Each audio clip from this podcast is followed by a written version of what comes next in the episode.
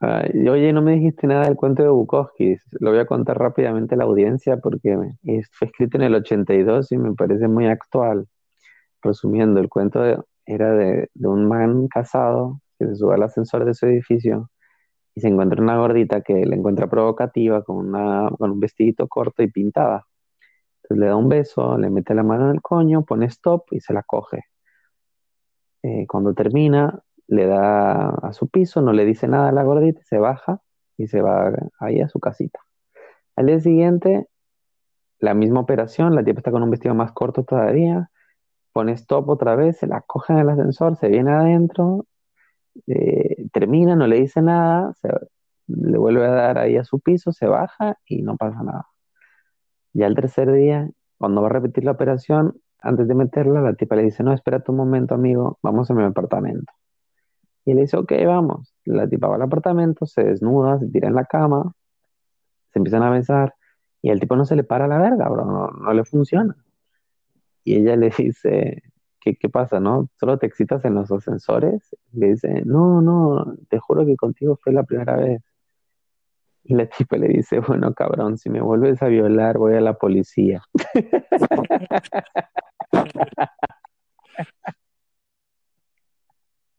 Es excelente. Bro, tiene unos cuentos excelentes. ¿Te imaginas Bukowski en esta época? La feminazi lo hubiera masacrado. No hubiera podido publicar una Lo matan, lo matan, lo matan en serio.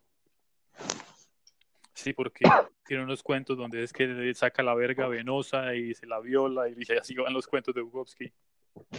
No, y aparte en este de música para cañerías, el que me estoy leyendo, que disfruto un montón, habla en varios cuentos de las, de las feminazis y las... hay una, menciona una librería de, de lesbianas feminazis, cómo me reí, bro. Y las, las hace pedazos a todos, pero en esa época todavía no, es- no existía internet, pero que ese- esa es la gran desgracia de nuestro tiempo. Oye, bro, si le dice que te pasé que se llama Deje de mirarme las tetas, señor. Uy, lo tengo que leer, lo tengo que leer. Lo que pasa es que soy, soy malo leyendo en la pantalla, pero te prometo que lo leo. Es cosa de 10 minutos, léelo, después lo comentamos. Es muy gracioso. Va, lo voy a leer y lo comentamos. ¿Cómo se llama el cuento? Se llama Deje de mirarme las tetas, señor, de Bukowski. Ah, ok. Cada vez me gusta más Bukowski, bro. Yo creo que me faltaba una cierta sabiduría para entenderlo. Es que es pura sabiduría de vida, es muy bueno. Man, el, el, el tipo es un capo. Encima escribe muy bien. No es que solo es divertido, porque es divertido, pero ti- tiene unas frases, por ejemplo, en este cuento que, que yo conté reducido, lo del ascensor, hay, hay toda una historia paralela, que es la, la menor, pero es, es interesante, cuando el man llega a su casa y lo atiende su esposa. Entonces, eh, hay una frase que me gusta mucho de- del cuento, que la esposa le hace el bacon y el café como a él le gusta, y los huevos revueltos como a él le gustan, y todo como a él le gustan.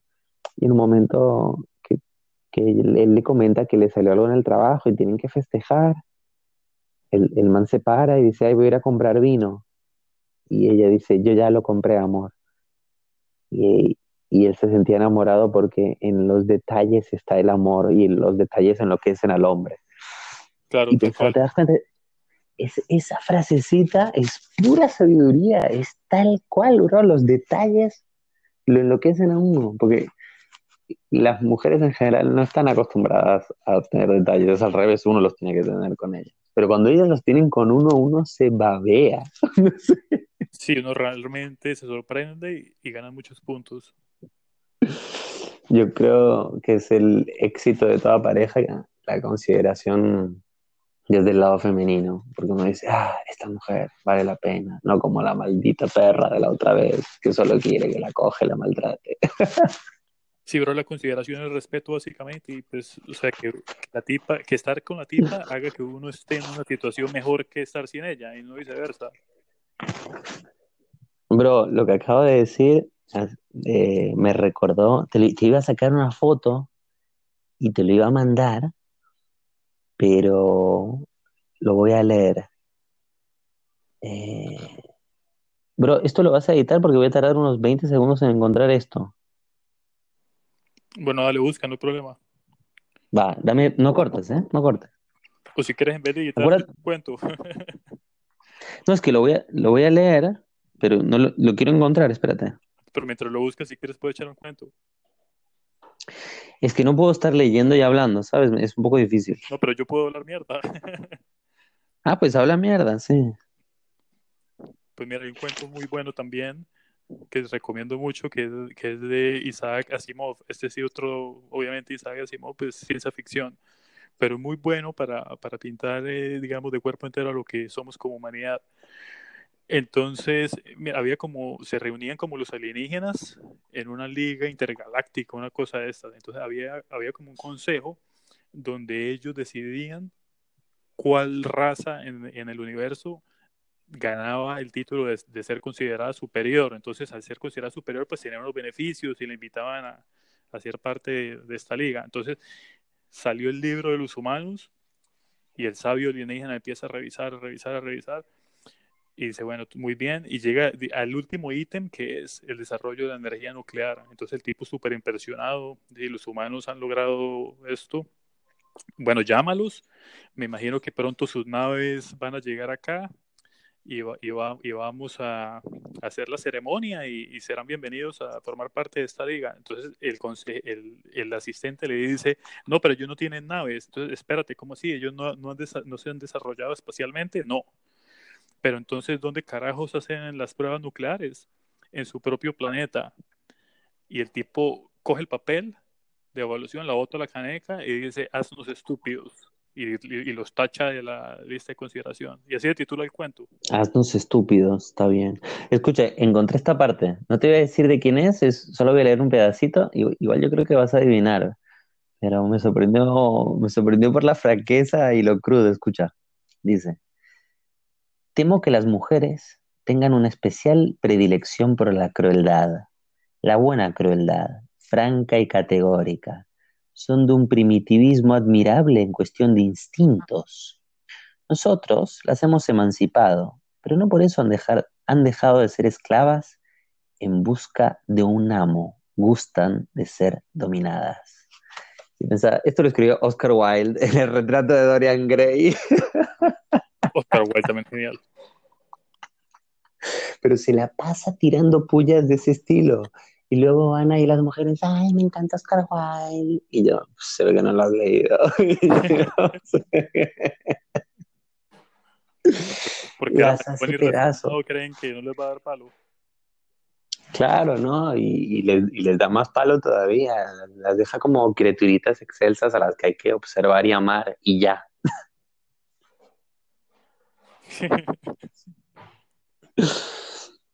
No, es que es cierto. Ahí te va la versión moderna. La versión moderna de lo, que dice Oscar Wilde es eh, que la mujer, ¿por, qué se aburre tanto del hombre? Porque no lo admira, bro. No lo admira. ¿Y, a quién admira?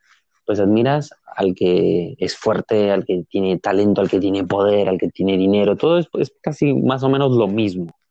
Porque todo eso se traduce un poco en tener mano dura Mano dura no de, ser un mierda, un derecho, sino de, ser fuerte. Y eso implica eso, ¿no? La, mano dura. Y especialmente... No, lo, admiran y les aburre los tipos. Y tienen una sobreoferta en ese momento, tienen un montón de tipos por red social. Parecen mejores que lo que pueden tener y se les hace fácil mandar toda la mierda, ahora más que nunca. Ay, pero lo de las redes sociales es, es la desgracia absoluta pero absoluta. Ayer me estuvieron hablando del pseudo, porque no lo considero un documental, ¿no? Pero digamos que el pseudo documental que acaba de sacar eh, Paris Hilton y por pura pendejada dura dos horas, pero habré visto 15 minutos pasando rápido y mm, y ella es como el monstruo original de todo esto, ¿no? Porque ella empezó con toda esta mierda y pues yo nunca le di mucha bola a esa tipa, ni hasta, hasta hace poco no sabía ni quién era, no sabía si era un personaje real, si era un nombre ficticio, sabía que Diego Hilton, como en el hotel, no entendía bien quién era. Pero ahora que estuve mirando un poco eh, y contaba ahí sus pendejadas, que a veces no sé quién soy, decía. Y la tipa está todo el hijo de puta día pegada al teléfono, cabrón decir, está todo el día pegada al teléfono, pegada, imantada. la, tipa me, contaba que tiene una aplicación que le cuenta cuántas horas pasa en el teléfono y, y decía, ay, si sumo todas las horas son años de mi vida que se han ido. Y yo pensaba, y lo peor de todo es que uno piensa, ay, esta tipa está mal, pero ese es el ejemplo de todas.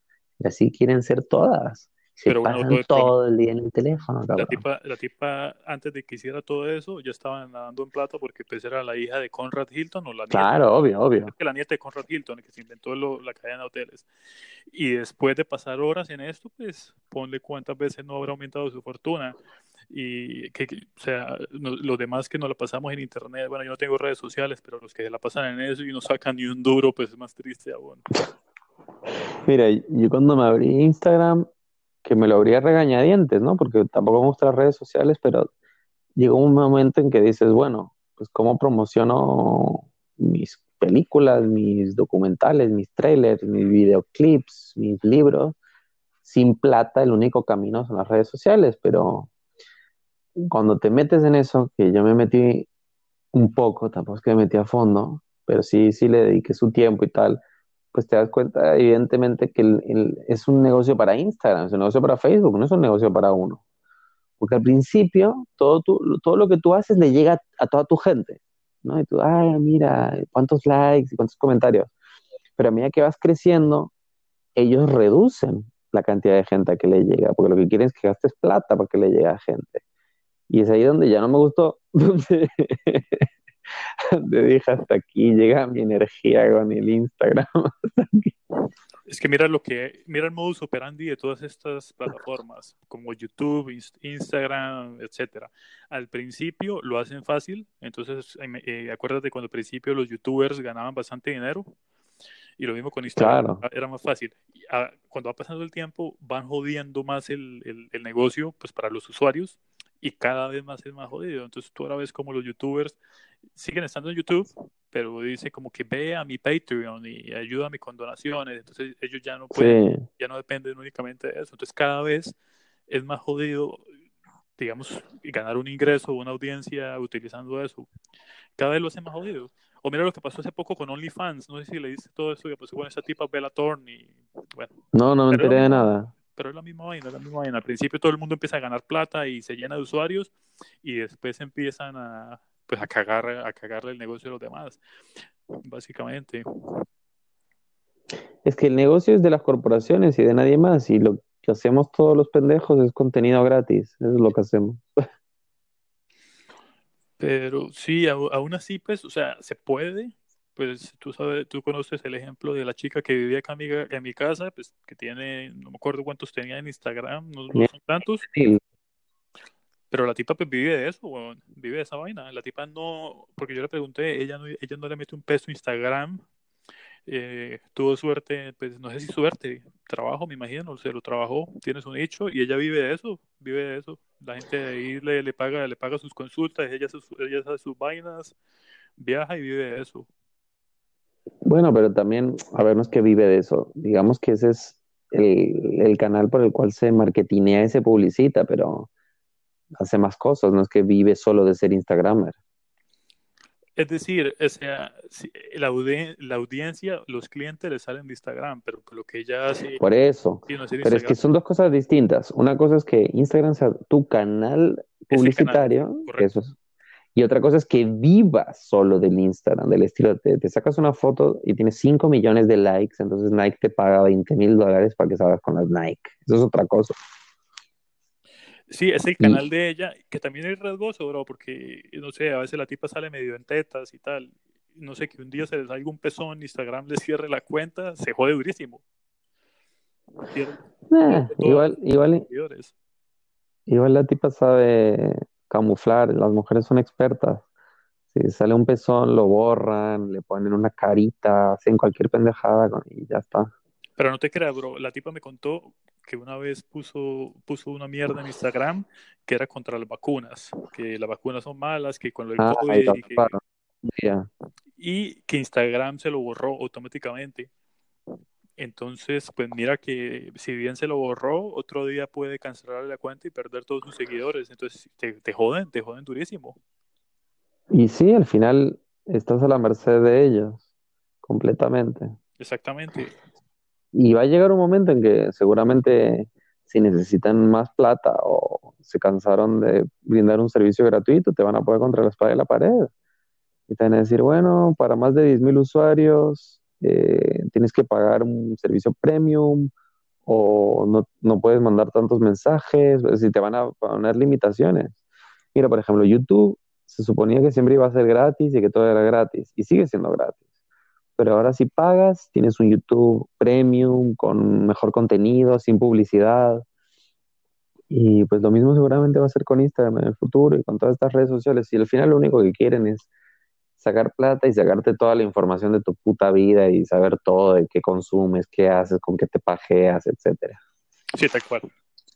Al principio te lo hacen fácil mientras crecen y ya cuando tienen a muchísima gente, a todos por el culo.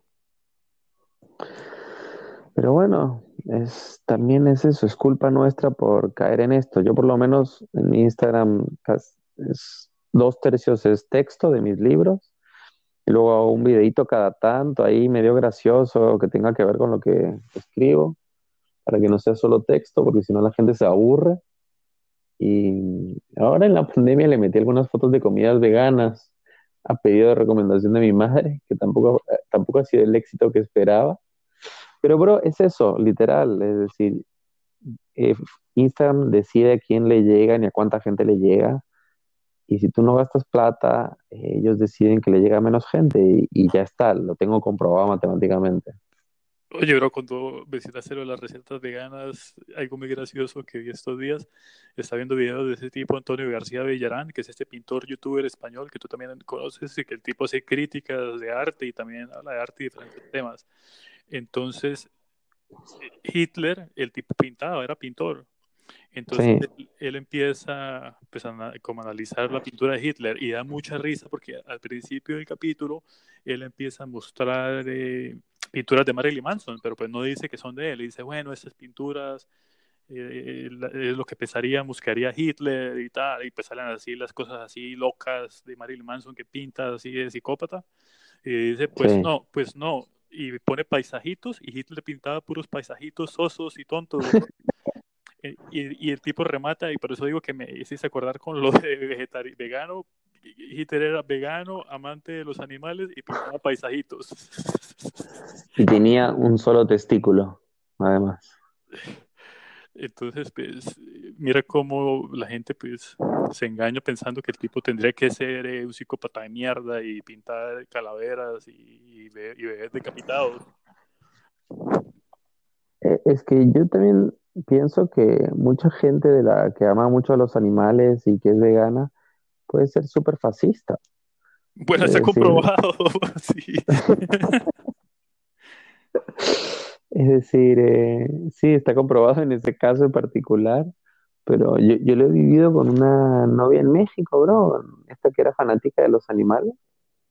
Bro, la tipa era un ser nefasto, era, era la maldad pura. Lo que pasa es que era tan hermosa que yo estaba nubilado con su chocho de oro, con su culo, con su todo, que era increíble, pero era mala, era demoníaca, era, era, un, ser maligno. Y lo único que le interesaban eran los animalitos y, y ya, y su marihuana. y ya. Esa una vez te echó gas pimienta en la cara, ¿cierto? Sí, una vez me amenazó con echarme gas pimienta. Tenía, tenía el gas en la mano. Tenía el gas. ¿Y qué hiciste? No le saqué fotos. No le saqué. Pero que la tipa quisiera echarte gas pimienta en la cara. Ah, no le hice nada. Ella era loquita, bro, y bastaba con que tuviéramos una discusión o cualquier cosa para que se ponga toda loca y a la defensiva. Pero si me empiezo a acordar historias de con esta chica que fue la más loca que tuve y me duró muy poco, por suerte tenemos para otro capítulo entero. ¿eh? Esto, esto fue antológico, todo lo que viví con ella en México. Bueno, me acuerdo una que me contaste hace poco, que no tiene nada que ver en, en la historia, que es con el ex y que tiene que ver con una infidelidad. ¿Tenemos a contarla? sí, sí, sí, que el primer ex de ella le, le dio una paliza eh, según ella, la, eh, yo creo que exagera, ¿no? Pero según ella la agarró de los pelos y le rompió la cara contra la ventana de un coche y la dejó en el hospital. Y yo, claro, cuando yo la conocí, pensaba que hijo de puta tu ex, hay que matarlo a tu ex, es un hijo de puta, no sé qué. Y después de conocerla un par de meses, era como, mm, ahora entiendo tu ex. yo no llegué a eso ni de cerca, pero uff, es que es de estas que se ríen en tu cara, ¿sabes? Es decir, te estás peleando, se ríe en tu cara, se burla en tu cara, te denigra, te insulta. Es, mala, bro, mala, mala, mala, mala. No le dura ningún novio. Te humilla. Te humilla, te, te, escupe el alma, bro. Una muy buena la, de, la de los condones. es, que ya quieres que lo cuente todo, cabrón. Bueno, lo cuento. El último novio que tenía, que ya se separó, el, el tipo pobre infeliz, llevaba los condones, los dejaba en casa de ella. Y la tipa, ¿qué hacía? ¿no? Ponen, tú que la caja era de tres condones y el tipo usaba uno y quedaban dos. Entonces, si ella usaba un condón, luego compraba otra caja y reponía. Pero lo que ella no sabía es que el man había anotado los números de serie de los condones. Bro, ¿cómo es que los putos condones tienen número de serie único? Eso es rarísimo, como si fueran un billete. Y el tipo entonces la cachó de que le metía el cuerno. Pero lo interesante es que el tipo siguió igual con ella. No la mandó de carajo. Siguió con ella, siguió con ella un rato hasta que se separaron. pues, sí, así de buena está puta. Está muy buena la tipa. Sí, es de. Eh, ahora sigue estando muy buena, pero cuando yo salía con ella parecía tapa de Playboy, bro. Es decir, esas que las ves y paran el tránsito, de ese estilo. Es que ese es el punto de vista de nosotros, bro, que un buen culo nos hace estúpidos. Pues que eso no era un buen culo, bro, eso era, un culo dionisíaco, esa era la imagen de Dios, era su culo, literal. Yo me, me, hice feligres de su culo. Lo que pasa es que claro, uno no termina de perder la razón y es ahí cuando empiezas a pelear y a discutir y, a volverte loco. El culo te cobra días virtual.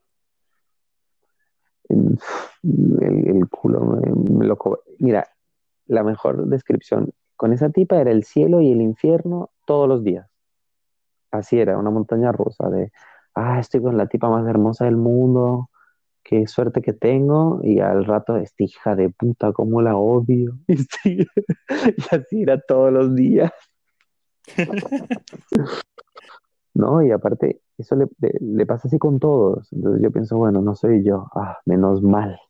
Porque de pronto uno puede llegar a pensar, uy, ¿en qué me estoy convirtiendo? Soy una mala gente, ¿qué, clase de hombre soy?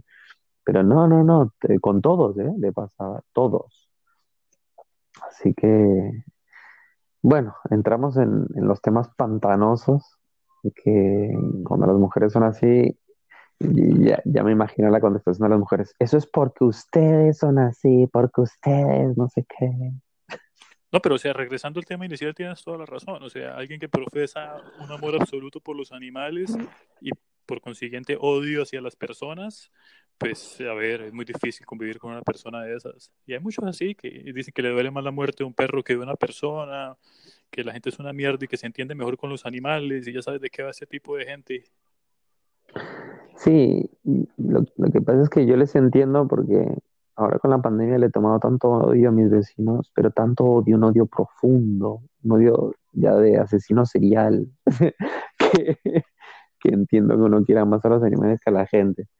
Pero yo pienso que eso aplica cuando no es gente cercana a uno. Ahora, si quieres más a un perro que a tu madre, estás mal, cabrón. No, y de entrada, o sea, por más buena que está, ya no tengan ganas de tener nada que ver con la tipa. Yo creo que si hoy volvieras a repetir todo, seguramente no te hubieras hecho novio de la tipa, pero obviamente, como dicen con el diario del lunes, es más fácil todo, pero la tendrías de, de culito y ya. No hubiera durado tanto, ¿no? No, eso creo, creo que he, aprendido, especialmente con ella, sí. Bueno, con ella tampoco duré, tanto, duramos cuatro meses, fueron cuatro meses intensos. Pero no, sí, tal cual. Me lo hubiera cogido cuatro o cinco veces como mucho y ya, porque hoy en día ya no le aguanto muchas cosas a la gente cuando me salen con pendejadas. y no, por más guapa que esté. Pero bueno, sí, como bien dices, eso dice uno. Te queda una ultra bomba, uff, a veces uno se pone más pendejo. Yo no sé, es, el culo te, te ciega, no deja de pensar absolutamente. Por eso te digo, es la cara de Dios, bro. Todo.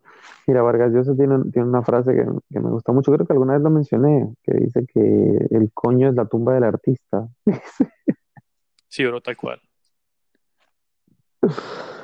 Uno ahí se, se pierde, se ahoga, y, y, hay gente, Balzac tiene otra frase muy buena, que dice que el, el, el pequeño burgués es tan infeliz que para poder acostarse con una mujer todas las noches necesita casarse y que por eso se casa.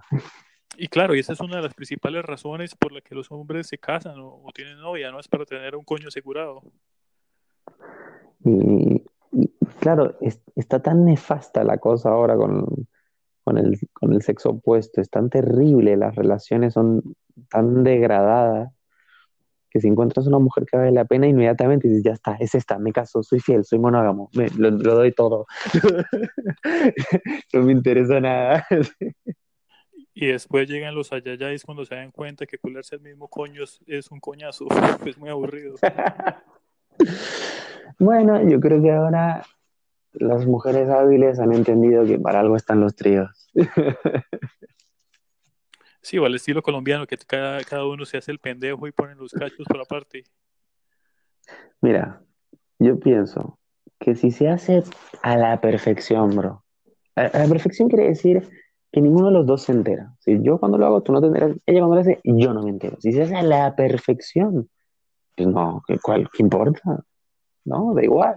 El problema es cuando no se hace la perfección. Ese es el problema. El problema es cuando te enteras, el problema es cuando lo hueles, el problema es cuando lo ves. Entonces ahí es una putada. Llena todo de celos y de basofia. Es que, bro, digamos, para el hombre, y a, a propósito del cuento que eché en el podcast la otra vez de, del presidente Coolidge y las gallinas y todo eso, para el hombre, para el hombre casado, el hombre monógamo es un esfuerzo eh, sobrehumano, es una, es una cosa con todos distintos. Pegarse a esa monogamia es muy jodido. Y es algo como que no se ve como un esfuerzo y no se reconoce como tal, sino se ve como un requisito, o sea, como que vale huevo, pero no, marica, es un esfuerzo muy grande ser monógamo. Y la mujer no lo no, no reconoce el esfuerzo que está haciendo su hombre por, por, para esa mierda. Mira, yo en ese sentido pienso que Ahora, bro, yo sabes que creo que en este momento de la, de, la, de la sociedad, de la historia en que estamos, la mujer culea mucho más que el hombre en general, muchísimo más, más infiel también. Sí, sí, sin duda. Y, y, eso es un arma de doble filo, porque por un lado uno piensa, ah, pues entonces los hombres vamos a coger más. Error. Sí, sí hay más libertad, pero quiere decir que, que, la mujer coge más y el hombre coge menos. eso es lo que quiere decir. Sí. Pero sí, sin duda, ahorita yo creo que la mujer está cogiendo mucho más y con más personas que el, que el hombre, seguro. Sí, además que los hombres, si no estás, si no tienes plata, o no eres reconocido, o no estás súper bueno, no coges, básicamente. Es que ese es el secreto, que... ese es el secreto de, de Tinder, bro. O sea, tienes que tener unas fotos primero súper buenas y donde tengas el cuerpazo. Y ya con eso vas a culear, pero a ver qué porcentaje de todos los hombres que están en Tinder tienen eso. Bro, yo tengo amigos que tienen un match al mes. al mes. Y yo creo que una mujer de medio pelo debe tener 100 matches al día. Así, de medio pelo. Cualquier tipo medio pelo, solo los que ella quiera y, y bro, se come cuatro al día. Así de fácil, solo los que quiera. Sí, sí, tal cual, ¿no? Eh, y, y, y, se vuelven insufribles, bro, insufribles. Es como... Y es nuestra culpa porque todo se ha vuelto descartable y desechable. Claro, hay un montón de tonterías eh, como reglas no escritas de Tinder, que tienes que ser entretenido y no sé qué, y hablar y un montón de estupideces, y eso solo hace inflarles el ego y es una mierda, es una trampa. Claro que a ti, a Tienes ti, que de... a ti te bastante bien en Tinder. Tu novia la conociste por ahí, eso ya es una gran ganancia. Bueno, la conocí en una similar, pero sí, sí, a mí me ha ido bastante bien. Bueno, yo tengo una ventaja, ¿no? Mi ventaja que, que o sea, a mí se me puede buscar en internet y ver que soy lo que soy, entonces no tengo que venderme tanto en el sentido de que es la fotico tal cual. Entonces, eh, de hecho me ahorro mucho, bro, porque cuando aparece algún macho o lo que sea, si, si la tipa me cae mal o tal, enseguida bloqueada. Ni siquiera explicaciones. Sí, es que sí es. Yo odio hablar mierda y, y, chatear ahí con gente que no conozco. Detesto hacer todo eso, bro. Es inmundo, bro. Es inmundo. Es, es copy-paste, copy-paste todo el tiempo y hacerme el gracioso ahí por nada, no, no, eso no, no, me gusta. O sea, nada como conocer en persona y sí, o sea, ser agradable y ser gracioso en persona, pero por texto es una mierda. No, y además que pasa todo el tiempo que las mujeres quieren hacerse las agrandadas, las, sí, soy libre, independiente, me quedo con quien quiera, pero si tú de una le dices, bueno, va, veámonos, ah, no, pero no te conozco, no sé quién eres, cuéntame de ti, ay, no, qué pereza.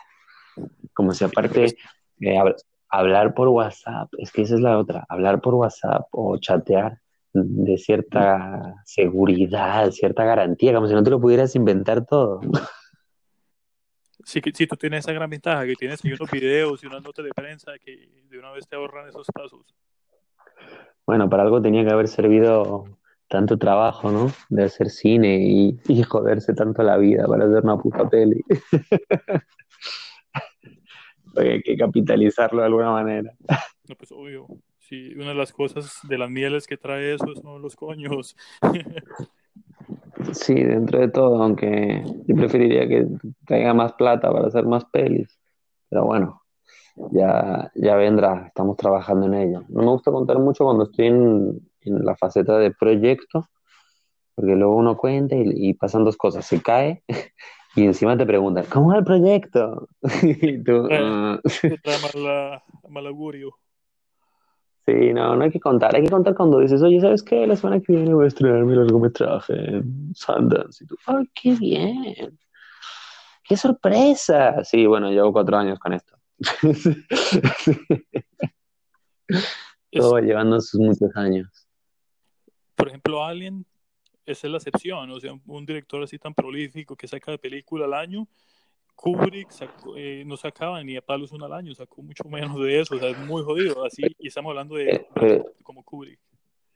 Pero es que entre Kubrick y Allen hay enormes diferencias, mira, yo te voy a decir, para empezar, cuando Woody Allen empezó a hacer cine ya era famoso, no era cualquier persona, Woody Allen empezó en el stand-up, y se hizo súper famoso en, en, Nueva York. Entonces, cuando Allen empezó a hacer cine, ya era muy conocido en Nueva York.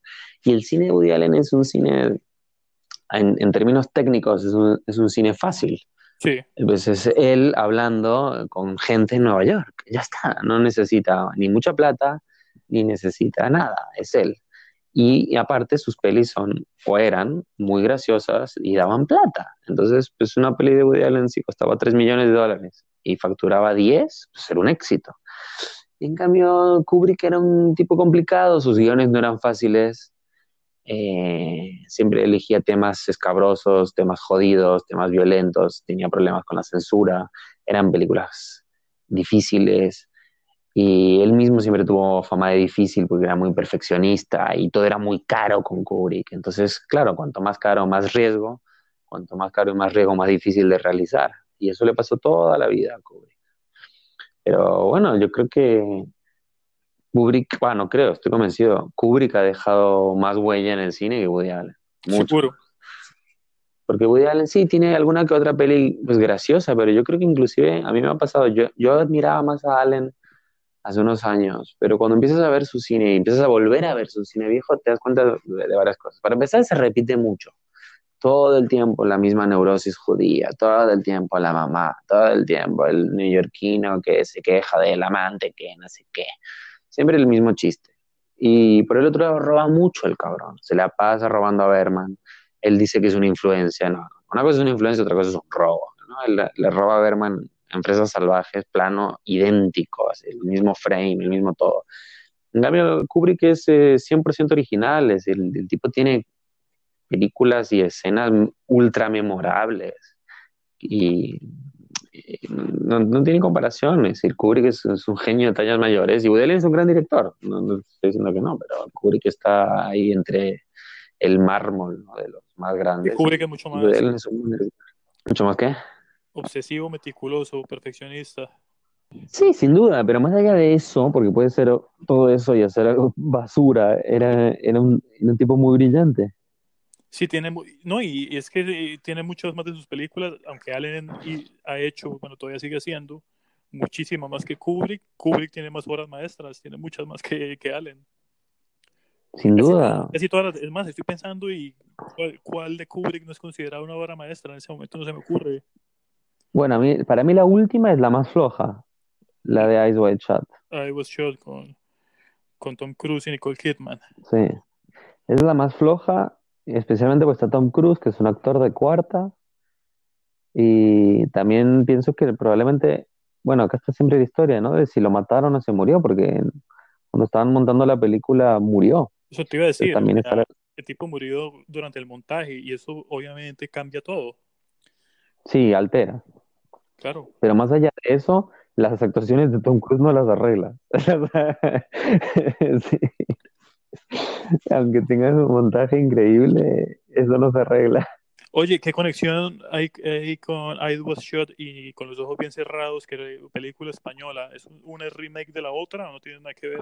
No, no tiene nada que ver. Pensé Pero que- sí sabes el mito, ¿no? De que, de que Kubrick estaba revelando a los Illuminati y los círculos satánicos de pedofilia y de ritos sexuales y por eso lo mataron cuando hizo Pero la está, el guion está basado en un, en un libro, no sé si no estoy mal.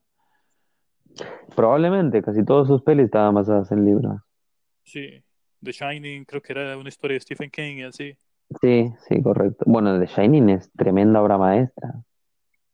Sí, ahí que cogió el loco de Nicholson y lo hizo repetir una escena como sesenta y pico de veces, una mierda así exagerada. Sí. No, y además que después está, que en YouTube hay mucho material que en realidad The Shining es, es la historia de un pedófilo y, y eso sí está comprobado, ¿no? Hay un montón de señales Hay un ocultas montón de señales, hay un montón de referencias durante la película, claro.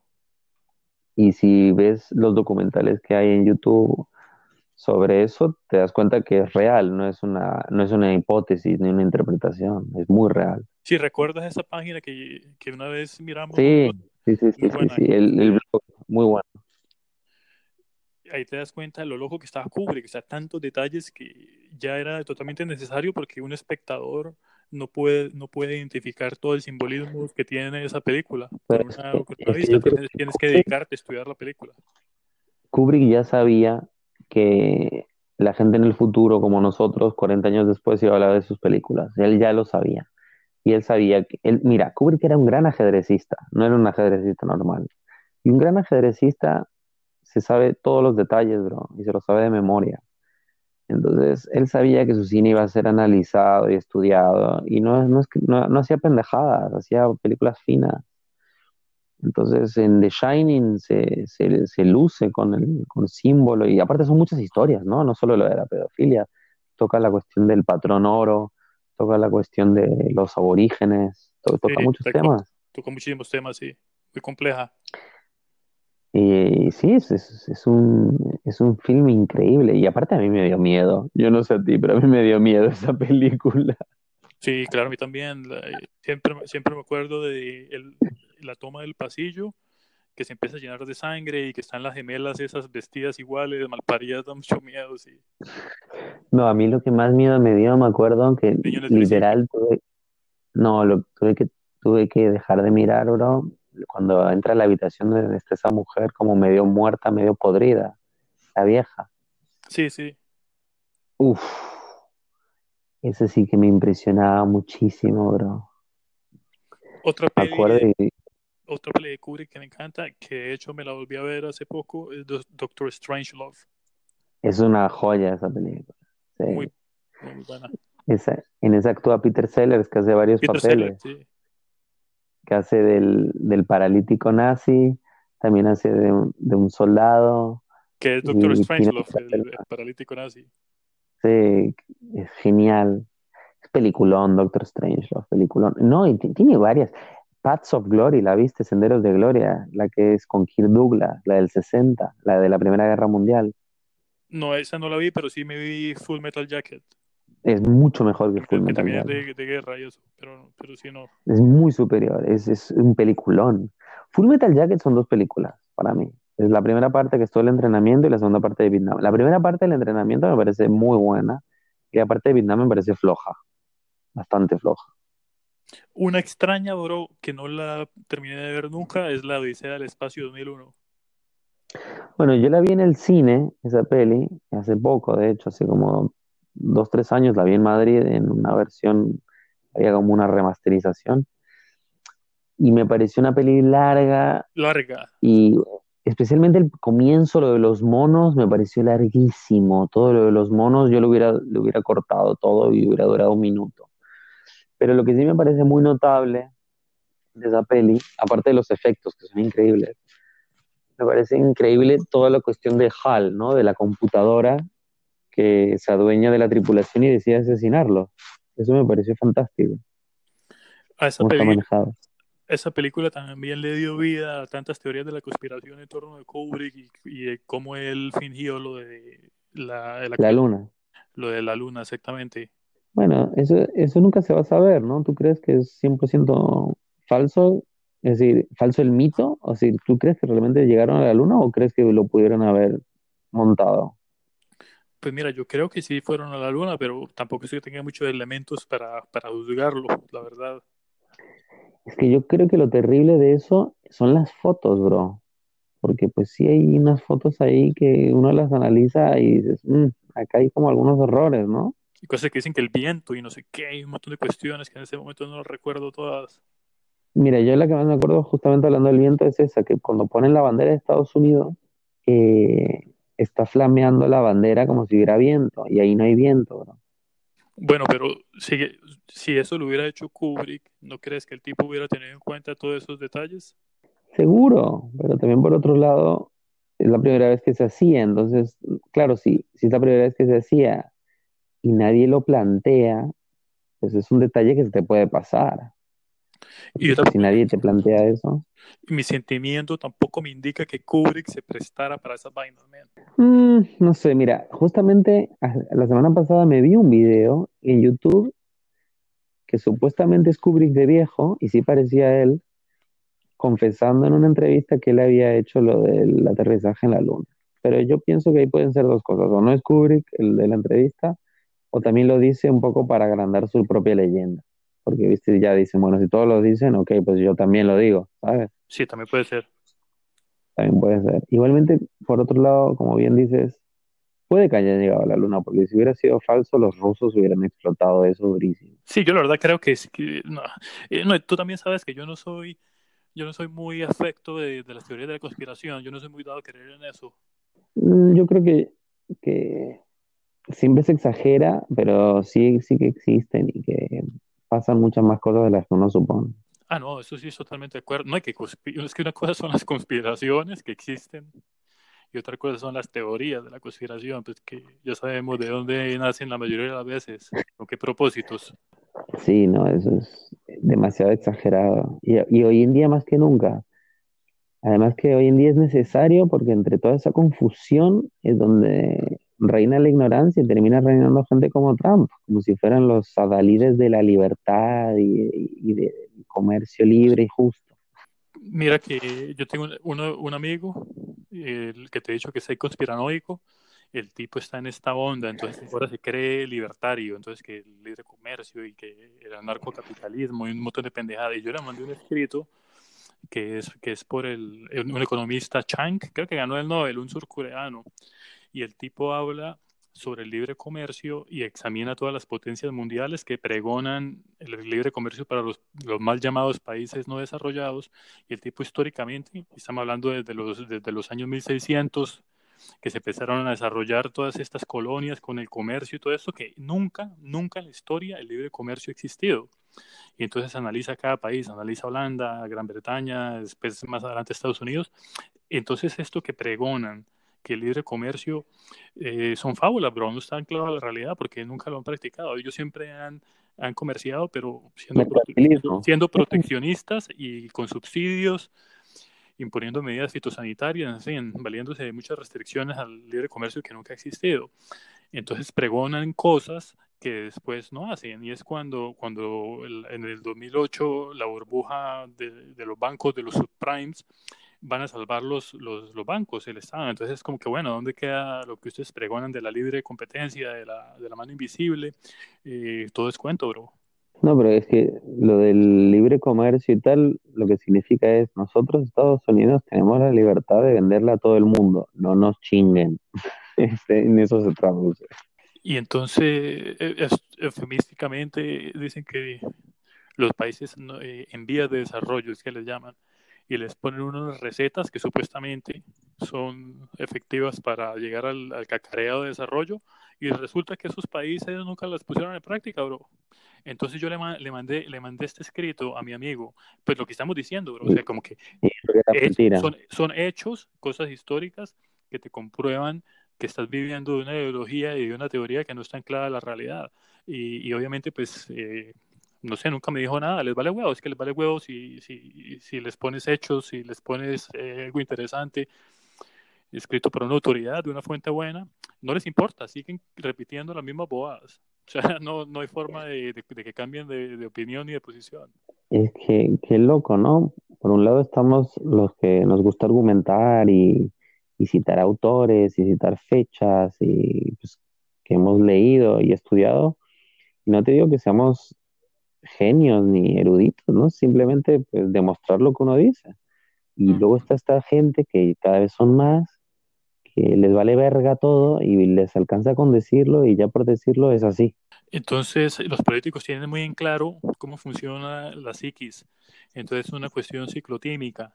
Entonces, entonces, una falsa izquierda y una falsa derecha, y nos movemos ahí como de manera pendular. Cuando se agota una, todo se vuelca hacia el otro lado. Y, y eso es una, es una falsedad, bro. Acuérdate del cuento este de Willie Lynch, que es muy bueno, que es un esclavista en los 1700 que estaba en, la, en, en las Indias Occidentales. Y el tipo lo cita en una reunión porque tenían en, en, los estados del sur, creo que eran West Virginia, lo citan los esclavistas porque, porque los esclavos no les hacían caso, básicamente. Entonces ese tipo tenía unos esclavos muy exitosos en, en esta isla, creo que eran las Bermudas, y el tipo les dice que la forma de tener contentos a los esclavos es crear problemas entre ellos y crear divisiones. De esa, y de esa manera, entre hombres y mujeres, entre viejos y jóvenes, entre el más oscuro y el más clarito, y ser bueno con ellos. Entonces, de esta manera no hay que matarlos, viven, fel viven felices con, lo, con el mínimo, trabajan para ti, no se cuestionan nada y están desconfiando entre ellos. Pero es lo mismo que pasa con la política, izquierda, derecha, que, y feminismo, no feminismo, los antifa, estos, eh, los pro armas, los pro Trump. Entonces creas polarización, creas caos, creas división entre la población y el rancho está ardiendo en el fondo, bro. Y ese es el, el caldo de cultivo perfecto para, para que tomes el poder. Y por eso es que yo siempre digo que las ideologías son una venda en los ojos, es, una, es toda una ficción. Desgraciadamente la historia te da la razón. Ah, pero mira, a propósito de ese cuento de Willie Lynch, sabes que es, es esto falso, es, es, es, lo cual no le quita, digamos, poder al mensaje pero al parecer el tipo nunca existió porque se le atribuye que de Lynch viene la frase, la palabra linchamiento. Y ese era, otro Willie Lynch que fue posterior y que hacía registros, pero este Willie Lynch de, de, esta historia, y que de hecho hay un libro y todo que enseña cómo manejar a los esclavos, por ahí me leí un capítulo, es bastante bueno, pero parece que nunca existió, que es una historia que la primera vez que surgió fue en 1970. Ah, sí. Sí, bro, porque empezaron a rastrear, esto eh, empezó se, se, conoció en los 90 por el Internet. Entonces, era, tú sabes que históricamente se puede rastrear la veracidad y la fecha exacta de, un texto. Y resulta que no hay ningún registro de ningún Willie Lynch en, espacio, tiempo y lugar. Y las palabras que usa el texto en inglés, muchas de esas palabras se empezaron a usar en el siglo XIX y en el siglo XX. Entonces, nada, pues llegaron a la conclusión de que el texto no se sabe quién puta lo escribió, pero que definitivamente pues esto no existió el tal Willie Lynch y no existió nada de lo que dicen ahí, pero pues me parece que tampoco le quita ninguna validez a lo que dice, ¿no? Pues sí, le quita validez histórica, pero no le quita validez de sabiduría. Y es eso. Yo siempre que hablo, la gente me dice, no, pero, obvio, entonces hablas con un uribista y dice que eres, que eres comunista, y hablas con un petrista y te dices que, que eres de derecha y uribista. Y, o que eres un tibio, cuando les explicas que, que la derecha y la izquierda es una ficción y, en fin. Eh, nada, la gente no quiere escucharte. Bueno, querido, vamos una hora, 29 minutos y 25 segundos, así que creo que ya tenemos por lo menos para dos pods de 45 cada uno. Bueno, Alebro, me parece perfecto, sí, va. Te mando un abrazo, que estés bien.